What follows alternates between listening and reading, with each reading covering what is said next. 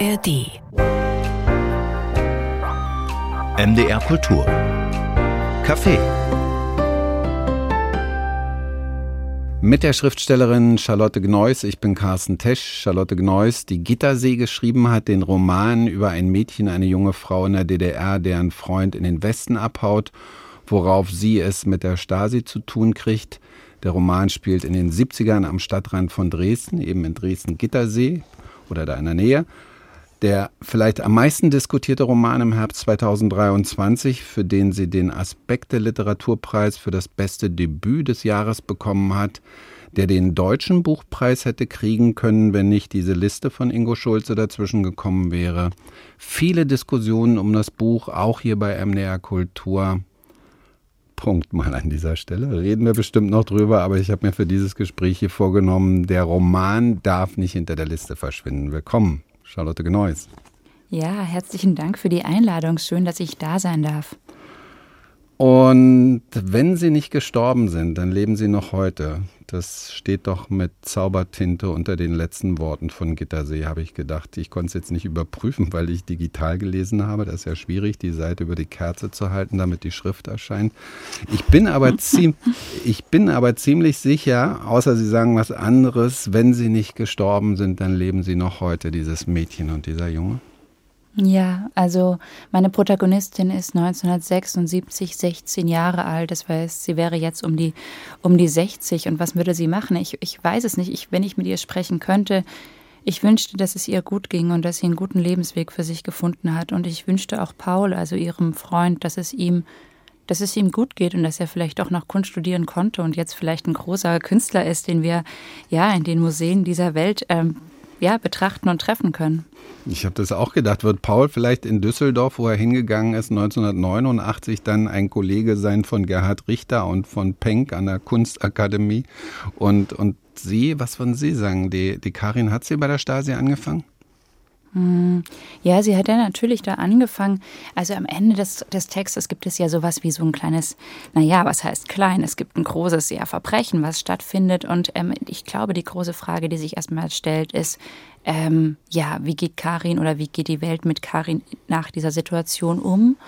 Ähm, es ist ganz schwierig, darüber jetzt zu reden, ohne zu viel zu spoilern. Aber mhm. ich glaube, das ist sozusagen entscheidend für ihren weiteren Lebensweg, ähm, weil wenn sie da sozusagen nicht so gut rauskommt, dann ähm, ist es für sie, glaube ich, dann auch später schwierig, da ohne psychische Belastungen ähm, in die Zukunft zu starten. Das ist so interessant, dass Sie sofort die Seele Ihrer Protagonistin im Auge haben und gar nicht so sehr jetzt vom Plot her denken.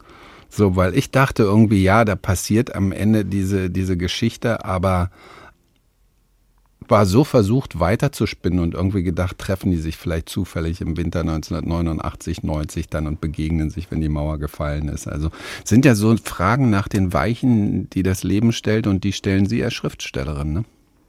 Ja, also mir war das am Ende, ich finde ja immer, dass also Literatur sowieso, aber auch Enden von Texten ja eigentlich wie so ja, wie so, ein, wie so eine Pointe von einem Witz funktionieren. Also man kann sie nicht auserzählen, das müssen sich die Leserinnen und Leser dann selber denken. Und dass es wie so ein Flugzeug ist, das gerade sozusagen in, die, in der Startposition ist und jetzt hochfliegt. Und ähm, genau so wollte ich dieses Ende eben erzählen, dass man sich dann fragt, ja, okay, wie ist es denn weitergegangen? Und das aber, ja, das, ähm, das findet in den Köpfen der Lesenden statt. Und da kann ich auch keine ja, Ra Ra Interpretation oder ratgebenden Vorschläge machen, weil das würde ja der, der Fantasie ähm, in den Rücken fallen. Das wäre doch schade. Aber Sie sind doch bestimmt bei den Lesungen jetzt öfter mal gefragt worden. Was mit der Fortsetzung Gittersee 2? So hm, wie, ja. wie Deutschland 83, 89 oder die Serie, ich bringe die Daten immer durcheinander. Ja, Gittersee, was ich alles noch erzählen wollte. Ja, ich glaube eigentlich, also jetzt gerade glaube ich, es findet nicht statt. Also gerade arbeite ich an einem anderen Text, aber ja, man weiß nie, was die Zukunft bringt und vielleicht, ja, komme ich nochmal auf, auf Karin und Paul zurück. Vielleicht ähm, erzählen mir die nächsten Jahre auch ein bisschen was über sie und dann komme ich weiter im Schreiben. Das, das weiß ich vorher nie. Ja. Es ist ja auch eine Frage nach ihren Motiven, also was die Dinge sind, die sie, die sie schubsen, die sie auf so einer Langstrecke gehen lassen, die ein Roman ja ist. Haben Sie da einen Eindruck, wie das bei Ihnen, wie Sie da gestrickt sind? Ja, also ich komme ganz doll von der Sprache. Ne? Also das ist wirklich so, dass ich, auch wenn ich andere Texte lese, ich lese eigentlich nicht nach den Inhalten, wenn ich literarisch lese, sondern dann geht es mir um die Sprache. Und wenn ich dann irgendwie was inhaltlich spannend finde, aber den Text nicht so stark, dann, dann lese ich lieber ein Sachbuch. Und so geht es mir mit meinem eigenen Text eigentlich ja auch, dass eigentlich mich die Sprache von Satz zu Satz treibt. Ich hatte am Anfang diese drei ersten Sätze. Wir waren 16, Jungs nur zwei, Thorsten und David. Und an diese drei Sätze wollte ich was anknüpfen, weil ich mich gefragt habe, wer sind diese 16, 16-Jährigen? Aber weil ich mich auch, also weil mich diese Sprache, dieses, dieser Rhythmus irgendwie äh, getrieben hat. Und das ging eigentlich den ganzen Text so. Und ich wusste am Anfang nicht, ob ich, ja, ob ich jetzt Kurzprosa, so einen kleinen Absatz vor mir habe oder eine Kurzgeschichte. Und jetzt ist es ein Roman geworden. Das ähm, hat mich dann auch überrascht. Ähm, genau. Und alle, die Kulturradio hören und die Feuilleton lesen, die wissen jetzt, dass sie 1992 in Ludwigsburg geboren sind in Baden-Württemberg. 1992, Millennial-Generation eigentlich. Hatten Sie einen alten Golf hinten auf der Scheibe, Abi 2001? Nein, also ich habe weder einen Führerschein noch das Abitur tatsächlich. Also ich kann mit beiden nicht aufwarten. Es hat mich sehr gequält, dass ich nicht das Abitur machen konnte. Ähm, das hatte unterschiedliche Gründe und dann war ich, ja, war, dachte ich immer, ich wollte irgendwie Philosophie oder Politik oder Theologie studieren und ähm, ja, war verzweifelt, dass ich das nicht machen konnte und dann hing dann ein paar Jahre nach dem Schulabschluss auch so ein bisschen lose in der Luft. Ich habe dann noch ein Fachabi, also das habe ich und dann habe ich soziale Arbeit studiert und das ähm, ja, das war ein ganz tolles Studium und auch ein ganz toller Beruf, in den ich dann eingeschlagen bin und in dem ich auch ein paar Jahre gearbeitet habe. Und sind Sie nicht auch gelernte Buchbinderin? Also, dass Sie, ich fand es ja. so interessant in der Zeit, so, das muss ja die Zeit der ersten Internet-Euphorie gewesen sein und Charlotte Gneuss sagt, ich lerne Buchbinderin. Ja, das steht zumindest bei Wikipedia so, ne? Ich kann den Beitrag auch gar nicht bearbeiten, aber es stimmt auch nur so halb, weil ich habe ja eben dieses Fachabitur und das habe ich gemeinsam mit so einer Buchbinde-Ausbildung gemacht. Ich weiß gar nicht, ob das wirklich, also ob ich jetzt in dem Beruf mit dieser Ausbildung arbeiten könnte. Ich glaube es nicht. Ich bin da, ähm, glaube ich, gar nicht geschult genug. Ich weiß nicht, ob das als wirkliche Ausbildung durchgeht, aber ja, das Gerücht ist jetzt in der Welt und ich finde es eigentlich auch ganz schön. ja. So wie, wie bei Sibylle Berg immer heißt Tierpräparatorin, wo kein Mensch weiß, ob das wirklich, ob das wirklich so stimmt. Also ich habe zumindest nie die Auflösung dazu gehört. Also ja, ach, klingt doch nach einer guten Geschichte. Genau, und ich es klingt auch so sehr nach ihr. Ne? Genau. ja. So Buchbinderin ist vielleicht nicht ganz so exzentrisch. Ähm, ich habe das immer noch im Ohr, dass Sie gesagt haben, dass mit dem Abi aus verschiedenen Gründen, dieses aus verschiedenen Gründen ist ja wahrscheinlich ein Hinweis gewesen, dass Sie nicht drüber sprechen wollen. Wollen Sie nicht drüber sprechen oder das noch ganz kurz? Also ja, ich war, also es gab wirklich oh Gott, ich, nein, ich, ich war nicht gut in Mathe. Ich ähm, habe mich mit dem, wir hatten Russisch in der Schule, irgendwie ähm, war ich nicht so gut darin und ähm, ich, vor allem hatte ich auch ganz viele andere Themen. Also ich habe irgendwie, ich war zum Beispiel da bei der, bei der Grünen Jugend damals, es wurde irgendwie der Stuttgarter Hauptbahnhof die ganze Zeit besetzt. Ich war da die ganze Zeit irgendwie ähm, und habe da kampiert davor. Ähm, Stuttgart 21 hat mich wesentlich mehr interessiert als ähm, ja, die Schule und ähm, insofern, dann habe ich noch in der Bar gearbeitet. Ich glaube, ich habe mich auch einfach nicht so sehr angestrengt. Ehrlicherweise. Und Sie ja. müssen aber jetzt noch sagen, außerdem habe ich so viel gelesen, als ich so alt war wie meine Protagonistin Karin, so mit 16, 17, 18. Und insofern, das würde ja, doch noch gut dazu hab, passen. Ja, ja, es, es stimmt auch. Ich habe viel gelesen. Ja, ich, ähm, Was ich habe den ja, zum Beispiel den Lenz, den ich neulich auch wieder zur Hand genommen habe von Georg Büchner, habe ich irgendwie damals gelesen, aber ähm, auch ganz viel, also ehrlicherweise habe ich auch ganz viel Krimis einfach gelesen, als ich 16 war. Und dann habe ich natürlich irgendwie Brecht gelesen und Peter Weiß, das hat mich fasziniert. Genau, das waren so frühe äh, literarische Entdeckungen. Ganz groß, ganz groß, ja. Und soziale Arbeit, das haben Sie erwähnt, das war wichtig für Sie und das haben Sie in Dresden studiert. Und nun kann man ja eigentlich soziale Arbeit, kann man nun wirklich an vielen Stellen in Deutschland studieren, aber es klingt so, als hätten Sie irgendwie nach Dresden gemusst. Warum das denn? Mhm. Ja, also ich habe nach, dieser, nach diesem Schulabschluss bin ich nach Berlin gegangen und hatte so zwei lose Berliner Jahre, bis ich mich dann eben für das Studium der sozialen Arbeit entschieden habe. Und dann habe ich mich in Dresden beworben, weil ja, meine Familie kommt ja aus Dresden. Also meine Eltern haben das Land ähm, vor dem Mauerfall verlassen, aber ich hatte natürlich eine ganz starke oder habe eine ganz starke Bindung zu dieser Stadt. Und es war für mich ein Traum, dass ich endlich mal in diese Stadt ziehen kann. Und Ähm, genau, ich habe mich wahnsinnig, das war wirklich wahnsinnig schön damals. Ich weiß noch, ich kam da an und ich habe die Elbe gesehen und habe gedacht, ich darf jetzt hier leben, endlich. Nach all den Jahren darf ich endlich hier sein. Und ach, das war ganz groß. Und auch das Studium der sozialen Arbeit ist einfach, ja, ganz, ganz toll gewesen und bereichernd und ja, ein ganz wertvoller Beruf den ich da erlernen durfte. Also dieses Bild hat sich in Ihrer Kindheit aufgebaut, deshalb, weil ich so, so einen Verdacht gehegt habe, habe ich musste gesagt. Ich sage es nochmal ausdrücklich, weil manchmal gibt es in Dresden so Empfindlichkeiten, wenn man so, Sie kennen das ja, ne? So, wenn man ja. in, in, Dresden irgendwie schlecht, wenn man anfängt irgendwie scheinbar schlecht über Dresden zu reden, wo ich nun gar nicht den Impuls hatte. Deshalb mussten, weil ich dachte, das hatte vielleicht eine innere Logik aus Ihrer Kindheit heraus, dass Ihnen diese Stadt besonders wichtig war. Und offenbar, wenn Sie jetzt so beschreiben, Sie kommen an die Elbe und haben plötzlich das Gefühl, hier will ich sein? Ja, es ist ein ganz, ganz großes Ruhegefühl, was sich sofort einstellt, wenn ich nach Dresden komme. Und das hat natürlich damit zu tun, dass ich eben da biografische Wurzeln habe und dass, ähm, ja, immer wieder in den Ferien, also ich meine, anders gesagt, Eltern, die sich entscheiden, einen, einen Ort zu verlassen, aus, aus Gründen, die politisch sind oder die eigentlich nichts mit ihren, ja, mit ihren Wünschen zu tun haben, sondern einfach wirklich mit der Not, ähm, ja, die, die kommen vielleicht dann auch dort, wo sie dann hinkommen, gar nicht so gut an. Oder zumindest meine Eltern waren jetzt nicht so unglaublich glücklich da in Stuttgart. Und immer wenn wir dann im Urlaub waren bei meiner Familie, da habe ich dann gemerkt, ach, hier, hier können wir aufatmen, hier sind wir, hier sind wir zu Hause auch. Und dieses Gefühl, das stellt sich bei mir immer ein, wenn ich dann wieder nach Dresden komme. Und deshalb ähm, ist die Stadt für mich mit ganz vielen schönen Gefühlen auch verbunden. Und das, wie, wie ihre Eltern in Stuttgart und ob die da vielleicht immer dann eben auch über Dresden, was sie ja vermutlich gemacht haben, dann geredet haben und so, das würde ich mal einen Augenblick noch liegen lassen und den anderen Faden aufnehmen und das Literaturinstitut noch kurz ins Gespräch bringen. Äh, sie sind dann ans Literaturinstitut gegangen. Wie, wie, wie ist es Ihnen da ergangen am Literaturinstitut?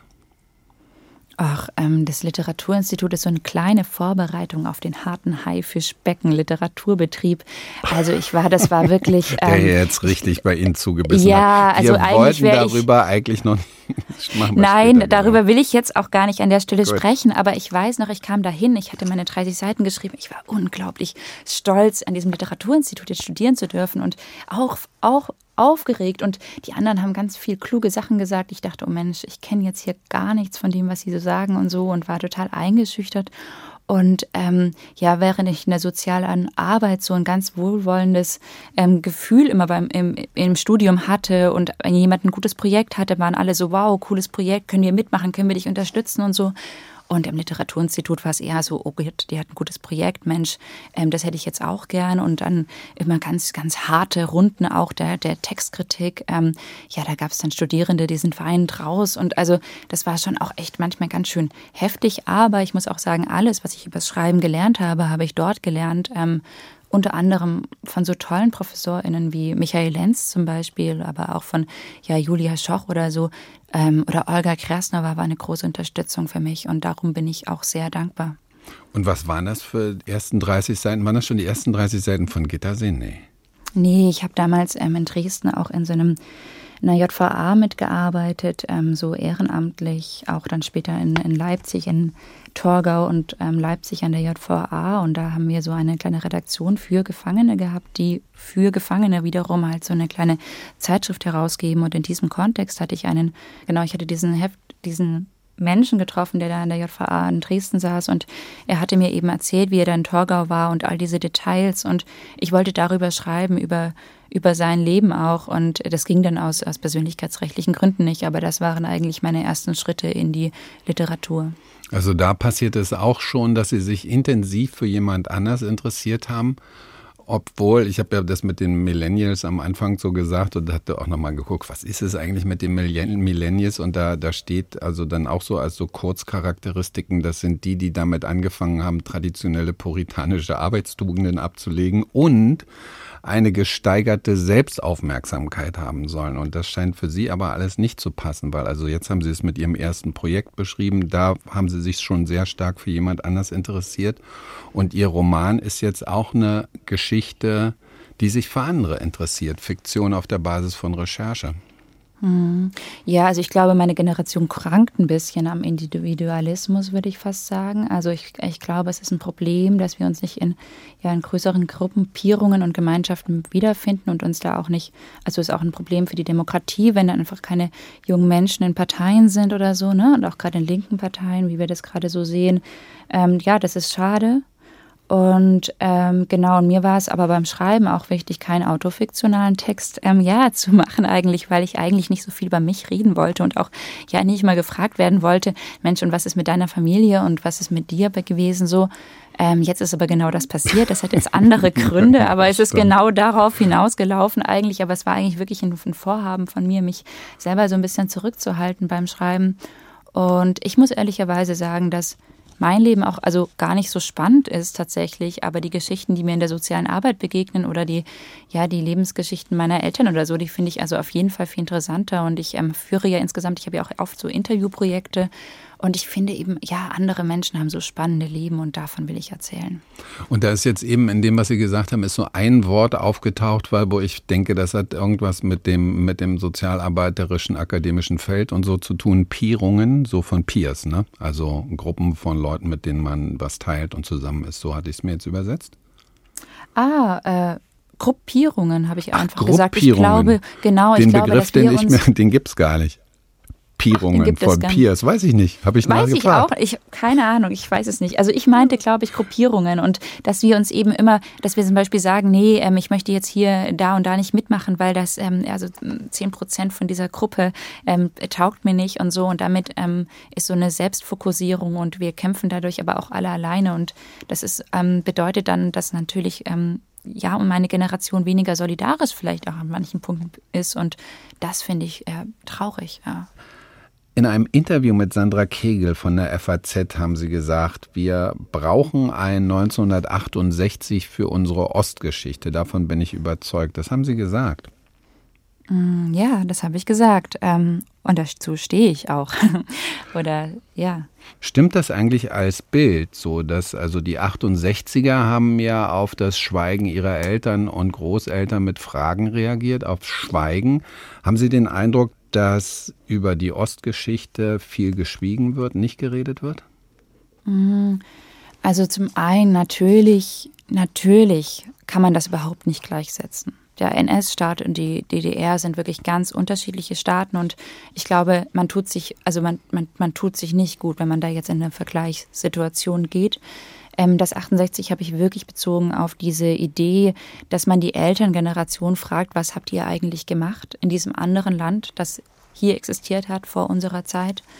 Und ähm, ja, wenn ich mir die Erinnerungspolitik an die DDR angucke, die Erinnerungslandschaft, die spaltet sich ja auf eigentlich in so ein kulturelles Erinnern, was so Gedenktage sind, ähm, Museen, Schulunterricht, ja. Und dann gibt es so ein kommunikatives Erinnern. Das ist eigentlich das Gespräch, was wir mit unseren Eltern führen, mit unseren FreundInnen, was in der Nachbarschaft, im Dorf, im, sozusagen im, im Privaten stattfindet. Und wenn ich das in den letzten Jahren so beobachtet habe, dann habe ich schon oft festgestellt, dass die institutionelle Erinnerungskultur eben von, ja, ähm, schon Schönhausen, Stadtsicherheit und ähm, Schießbefehl vielleicht erredet, also das sozusagen so ein DDR-Diktaturgedächtnis zeichnet, während eben das private Gespräch dann oft in die Gegenrichtung geht und sagt, naja, war ja nicht alles so schlecht und wir hatten ja auch eigentlich voll schöne Momente und das ähm, stimmt auch. Also viele Menschen hatten wirklich ein schönes Leben auch und haben geheiratet und geliebt.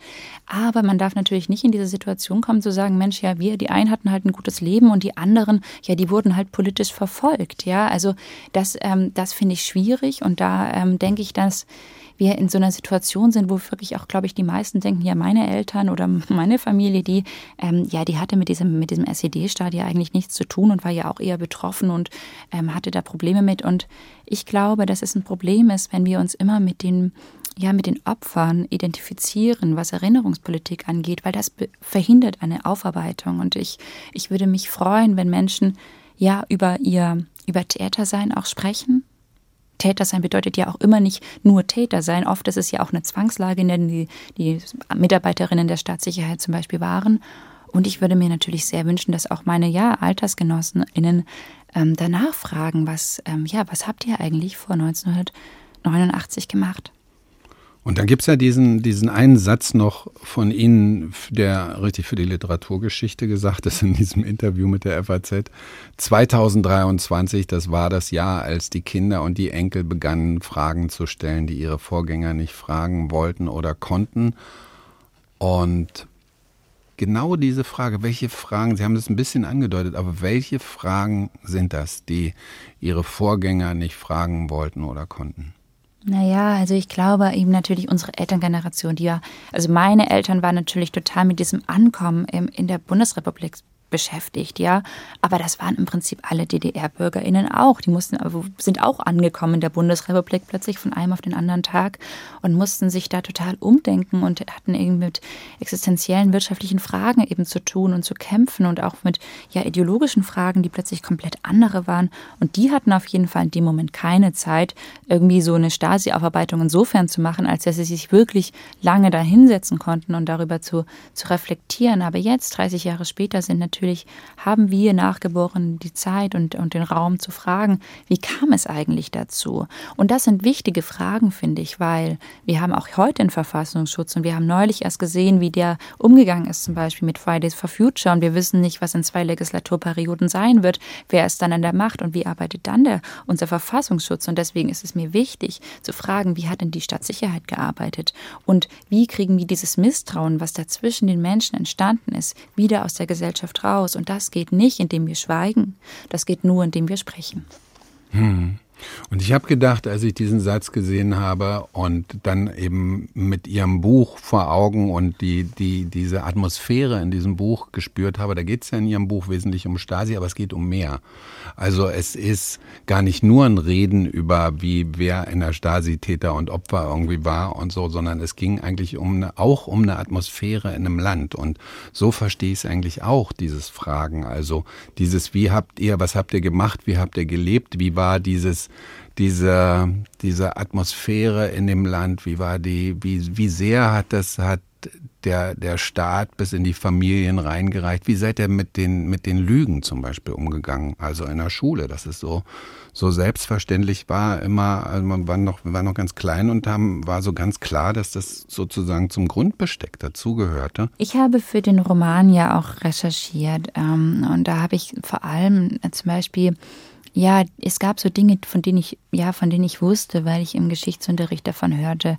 Und diese Dinge haben mich aber eigentlich nicht so sehr interessiert. Mich haben wirklich mehr die Dinge interessiert, die ich davor nicht so gut wusste, so zum Beispiel der Schulunterricht. Ne? Ich habe dann ähm, auch Staatsbürgerkunde habe ich gar nicht gelesen, weil ich das irgendwie ja Klischee fand. Und dann habe ich irgendwie den Geografieunterricht mir angeschaut oder den Deutschunterricht oder Physik. Sehr schwierig übrigens, sehr, sehr anspruchsvoll, ja. Also ähm, die mathematischen Fächer in der DDR. Das sind alles Sachen, die ich ähm, ja auch ähm, gelernt habe durch die Recherche und ich habe viel mit meinen Eltern gesprochen auch darüber, wie denn so ein Montagmorgen aussah und wie man miteinander umgegangen ist. Und das fand ich auch total spannend und das wollte ich auch vermitteln. Ähm, und da habe ich mich ähm, dafür entschieden, eben eine Sprache zu, zu wählen, die wir auch in der Gegenwart benutzen, damit wir sozusagen eine ganz da nah dran sind. Also dass wir, dass wir das unmittelbar erfahren. Das war mir wichtig und nicht, ich wollte keinen historischen Stoff historisch erzählen. Da sprechen Sie jetzt noch auf so ein anderes Thema an, wie, wie die Sprache ist, dass man irgendwie, das ist immer doch so ein bisschen schwingt die Liste mit, dass auch äh, Worte, Formulierungen vorkommen und so, die damals noch nicht geläufig waren. Welche Fragen das sind, dass man auf eine Atmosphäre in diesem Land kommt. Also dieses über dieses ähm, schematische, also die Gewalt ging irgendwie vom Staat aus und äh, wir waren alle Opfer dieses Staates und da gab es aber halt so viel dazwischen und davon erzählt ihr Buch auch so stark. Und ich war dabei gewesen, wie die Fragen dafür aussehen müssten und würde da aber vielleicht gar nicht so sehr ins Spekulieren kommen wollen, sondern da nochmal nachfragen, wie das konkret bei Ihnen zu Hause war. Was erzählen Ihre Eltern über die Zeit, als Sie in Dresden über Ihren Ausreiseantrag nachgedacht haben? Ja, also ähm, ja, ich wollte meine Eltern wirklich nicht so sehr nah reinziehen. Deshalb finde ich das so ein bisschen schwierig, davon zu, zu sprechen. Aber wir hatten in der Familie schon zuvor ähm, ja Menschen, die illegal versucht haben zu fliehen. Wenn Menschen fliehen, ist es meistens illegal, ja. Und ähm, mein Onkel beispielsweise, der saß dann auch ein bisschen in Dresden, wurde dann freigekauft, hatte später Blutkrebs. ähm, wie ja nicht wenige Menschen, die dann freigekauft wurden. Und das ist natürlich eine prägende Erfahrung für unsere Familie und auch, auch für mich am Ende irgendwie dieses, diese Ungewissheit, die dann doch bleibt. Und ähm, ja, wenn mein Vater dann erzählt hat, wie sie diese ja, wie sie dann Handgranatenweitwurf in der Schule hatten, dann fand ich das krass. Aber ähm, genau, aber auch ähm, gibt es natürlich Familienmitglieder, die jetzt vielleicht auch nicht so viel darüber reden oder reden, wie schön es war und so. Und also das, das gibt es alles bei mir in der Familie. Und ähm, ich habe jetzt aber das Glück, dass eben meine Eltern und meine Großmutter ganz ganz tolle Menschen sind, die dann ganz viel erzählen können und auch sich selber manchmal kritisch hinterfragen, was ihre, hm. was ihre Rollen waren. Und mhm. das, ähm, ja, das wünsche ich eigentlich auch anderen. Und eben auch in dieser Gleichzeitigkeit, dass es also tausend schöne Geschichten gibt, die auch in ihrem Roman aufscheinen von, von Liebe und all dem, was ein Leben ausmacht. Und auf der anderen Seite eben diese, diese Dinge, die eben auch vieles vergiftet haben. Ja, und ich möchte auch nochmal sagen, institutionell gab es wirklich viele gute Ideen. Ähm, ich habe heute Morgen erst ein Glas umgeschmissen bei mir und es ist nicht kaputt gegangen, weil es war so ein unkaputtbar Glas von dem VEB Schwebnitz. Da gab es ja damals so unkaputtbar Gläser, ne? Ja, die sind also das nach geht Bedarf. Jetzt ins Anekdotische. Das geht ins Anekdotische, aber das sind ja, das sind ja, das sind ja Gläser, die wurden hergestellt nach dem Bedarf, ja. 1990 hat sich dafür keiner interessiert. Ich glaube, Coca-Cola hat damals geschrieben, wir sägen doch nicht den Ast, auf dem wir sitzen, ne? weil der Kapitalismus, der sitzt auf der Nachfrage und das macht der Sozialismus ja eigentlich nicht. Und deswegen, es gab da viele gute Ideen. Und wenn ich natürlich spreche von der Aufarbeitung, dann wünsche ich mir eigentlich auch gleichzeitig, dass wir ein paar von diesen guten institutionellen Ideen von der DDR auch gerne in unseren Staat reinnehmen können. Da haben wir 1990 auch wirklich viel verpasst und gerade auch wir Frauen zum Beispiel ähm, haben jetzt einfach einen illegalisierten Schwangerschaftsabbruch, der war davor legal. Okay, und da ist der Spaß jetzt weg. Also solange das unkaputtbar Glas jetzt hier war, hatte ich das Gefühl, okay, das ist äh, auf der scherzhaften Ebene, habe ich auch gedacht, Mensch, ich naja, lerne so viel mit Ihnen.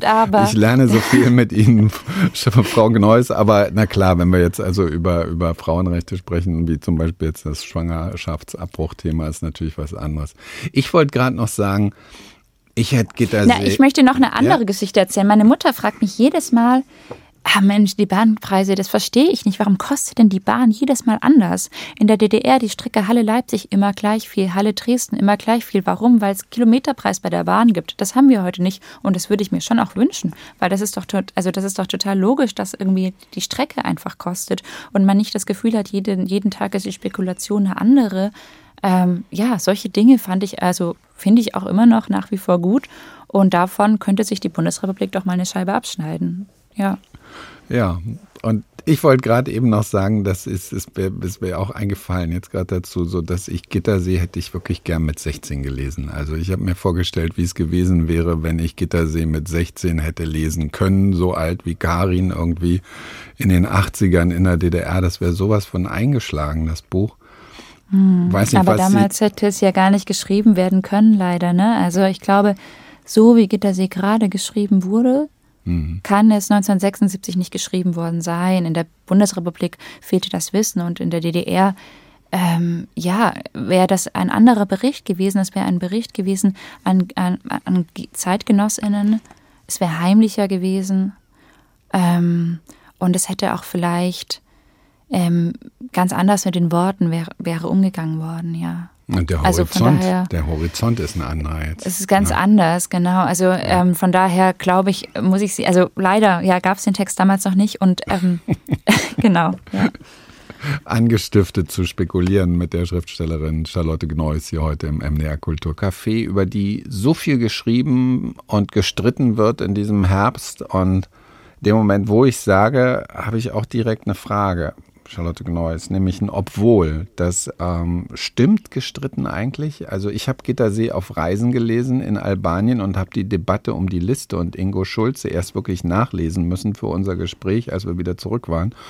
Und ich habe dann irgendwann gedacht, beim zehnten Audio und zehnten Artikel, Moment mal, Wer fragt hier eigentlich? Wo ist die Frage hergekommen? Darf eine im Westen geborene Frau, die das nicht erlebt hat, über die DDR schreiben? Hat irgendjemand gesagt, sie dürfen das nicht? Nein, das hat überhaupt niemand gesagt. Das hat auch überhaupt kein anderer Schriftstellerkollege gesagt. Das ist dann irgendwie so eine, ja, ähm, so eine Zeitungsdebatte geworden, ähm, die ich auch ähm, ja verwundert verfolgt habe und vor allem, weil ja auch eigentlich dann alle Journalistinnen zu dem zu dem Schluss kamen, ja, ich darf es. Ähm, aber ich glaube, das liegt einfach daran, es gab eben für diese, diese Liste ja von Ingo Schulze, der hatte ein ähm, paar Sachen bemerkt, die ihm im Roman irgendwie nicht ähm, ja nicht, nicht historisch genau genug wären oder so. Ähm, zum Beispiel wäre man nicht in der Elbe gebadet, wie meine Eltern es getan haben, oder man hätte nicht lecker gesagt, wie es aber doch auch, ähm, wie ich jetzt von Leserinnenbriefen auch weiß, gesagt wurde und so. Naja, auf jeden Fall diese Liste, ähm, es hat den Deutschen Buchpreis die Jury erreicht. Und das ist natürlich eine Jurybeeinflussung und ähm, das ist rausgekommen. Die Presse hat das ähm, mitbekommen und hat dann darüber berichtet. Und weil aber vielleicht auch der Artikel, naja, einfach nur so, okay, Jurybeeinflussung, ähm, vielleicht ein bisschen wenig gewesen wäre, hat man noch die Frage dahingestellt, ja, darf sie das eigentlich? Und diese Frage wurde übernommen und jetzt diskutiert das irgendwie jede und jeder. Ähm, aber alle kommen irgendwie zu demselben Schluss, nämlich, dass ich es dürfe. Also es ist ein genau, bisschen, also es ist eine verrückte Story auf jeden Fall. Ähm, ich fand es ein bisschen schade, dass da die Blickrichtung immer dann auf meinen Text, auf also ich und der Roman müssen sich jedes Mal beweisen. Ich hätte mir natürlich auch eine andere Blickrichtung gewünscht, aber man kann sich das nicht aussuchen, wie die Presse über einen spricht. Ne? Wie, wie meinen Sie also, dass die Liste so in den Vordergrund getreten ist und diese Frage nach diesem, ich fand auch das Wort Deutungshoheit über die Geschichte der DDR, das war plötzlich, hatte so eine totale Konjunktur in so ein paar Wochen, dass es mhm. immer wieder aufgetaucht ist. Sie meinen, dass das so sehr in den Vordergrund getreten ist und dann Ihr, Ihr Roman, was mit, mit Karin und Paul und Marie und Wegfalls da passiert ist, dass das so in den Hintergrund getreten ist. Ja, oder auch, also ich meine, der Roman wird ja dann immer überprüft, darf der Roman das, kann die Autorin das so machen, aber ähm, das ist eigentlich, also eigentlich müsste man sich doch fragen, ja, wie kommt denn diese Liste zur Jury? Ne? Und das ist eigentlich ja die Blickrichtung, die die Journalistinnen dann jetzt auch eigentlich ja einnehmen könnten. Ähm, stattdessen muss ich mich jetzt halt immer beweisen. Das finde ich schon manchmal auch bedauerlich. Mhm, ja. Und immer mit der darf sie das Frage und wo es ja wirklich, wie Sie sagten, es gab ja, also das war, das war dann wiederum interessant. Man könnte sagen, kann man diese Frage noch stellen, wo die jetzt mit von so einem ganzen Chor beantwortet wurde? Ja, also das, es ist ja so eine Reihe gewesen von Leuten, die gesagt hat, was soll denn die Frage? Natürlich darf sie das. Also Katrin Schumacher hier bei MDR Kultur unter Büchern, die hat so ganz klar es auf den Punkt gebracht. Der Literatur darf alles, wenn sie gut ist. Was soll denn das? Ja, oder mhm. Eva Menasse im literarischen Quartett oder Matthias Jügler hat auch gesagt, ja, na klar, was soll das? Und so gibt es ja noch ganz viele und nicht mal, ich glaube nicht mal Ingo Schulze hätte gesagt, sie darf das nicht. Nein, das hat er auch nicht gesagt. Nee. Also ich glaube, man muss sich schon genau anschauen in künstlerischen Fragen, ähm, wer, wann, wie, worüber, zu wessen Zweck schreibt. So, ne? Also das kann man schon, das kann man, diese Fragen kann man immer wieder mal anstellen. In diesem Fall, äh, ja, stellt sie sich, finde ich, nicht. Ähm, und finden ja auch viele andere.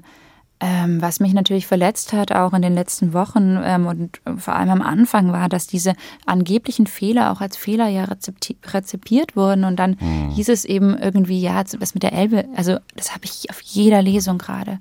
Auf jeder Lesung werde ich da nochmal drauf angesprochen. Alle wissen irgendwas. Ähm, es gibt dann Leserinnen, die sagen, ja, aber die Pudis haben wir nicht gehört. Zwischendurch war ich dann auch wirklich verwirrt und dachte, habe ich jetzt so schlecht recherchiert? Dann habe ich nochmal mit meinem Vater gesprochen und der so, ja, klar, hat deine Tante äh, hier die Pudis gehört und so. Und ähm, das war wirklich auch, das waren auch harte Wochen für mich ganz persönlich.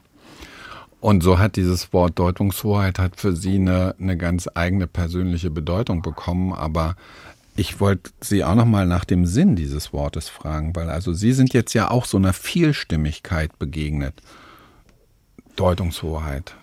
Ja, also Deutungshoheit ist interessant, immer wenn man sich den Osten anschaut. Ne? Es gibt ja diese Ost- ähm, Debatte äh, um Deutungshoheit schon eigentlich seit 1990, würde ich sagen. Ne? Also es gibt ganz tatsächlich diese Überschreibungen von Ostidentitäten, ähm, denke ich. Also was ich von meinen Eltern weiß und wie wir da im Westen angekommen sind oder meine Eltern, ich erinnere mich noch ähm, sehr gut, was denen alles erklärt wurde, wie die DDR denn gewesen wäre. Und das ist ganz schön hart gewesen für die. Und dass ich glaube, dass es sozusagen dann so einen Reflex gibt, auch unter Ostdeutschen, die dann sagen, nee, also warte mal, jetzt erzähl doch mal bitte nicht unsere Geschichte.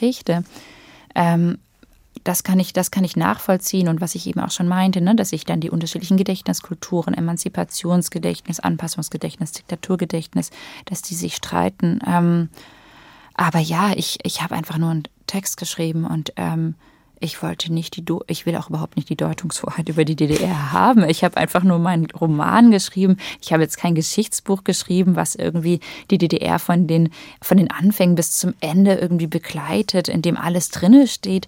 Nein, ich habe einfach einen Text geschrieben von einer Protagonistin, die in Gittersee lebt und ja, die dort ihre individuellen Erfahrungen macht. Ja, und was, Sie haben einen Text geschrieben, was in den Menschen passiert. Dafür haben Menschen den Roman erfunden, nicht wahr? Also lange vor der Psychoanalyse. Das ist also, wir reingucken können in das, was in Menschen passiert. Ja, ja, das habe ich mit Gittersee natürlich versucht. Also meine Protagonistin, aber eigentlich erzählt sie ja wenig über ihre Gefühle. Eigentlich gibt sie ja nur ihre Wahrnehmungen. Also sie erzählt uns ganz deutlich ihre Wahrnehmungen und und sie erklärt ähm, uns überhaupt wollte, gar nichts.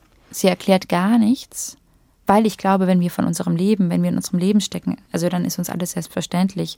Ich habe zum Beispiel auch den Begriff der Staatssicherheit, der kommt ja in meinem Roman nicht vor.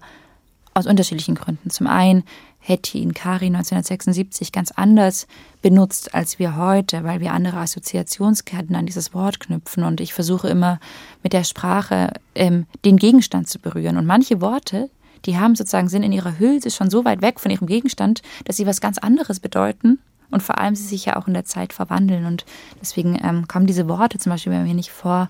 Aber ich habe auch versucht, eben ihre, ihre Beobachtungen ähm, zu, zu schildern, um den Leser im Prinzip in ihre Situation zu bringen.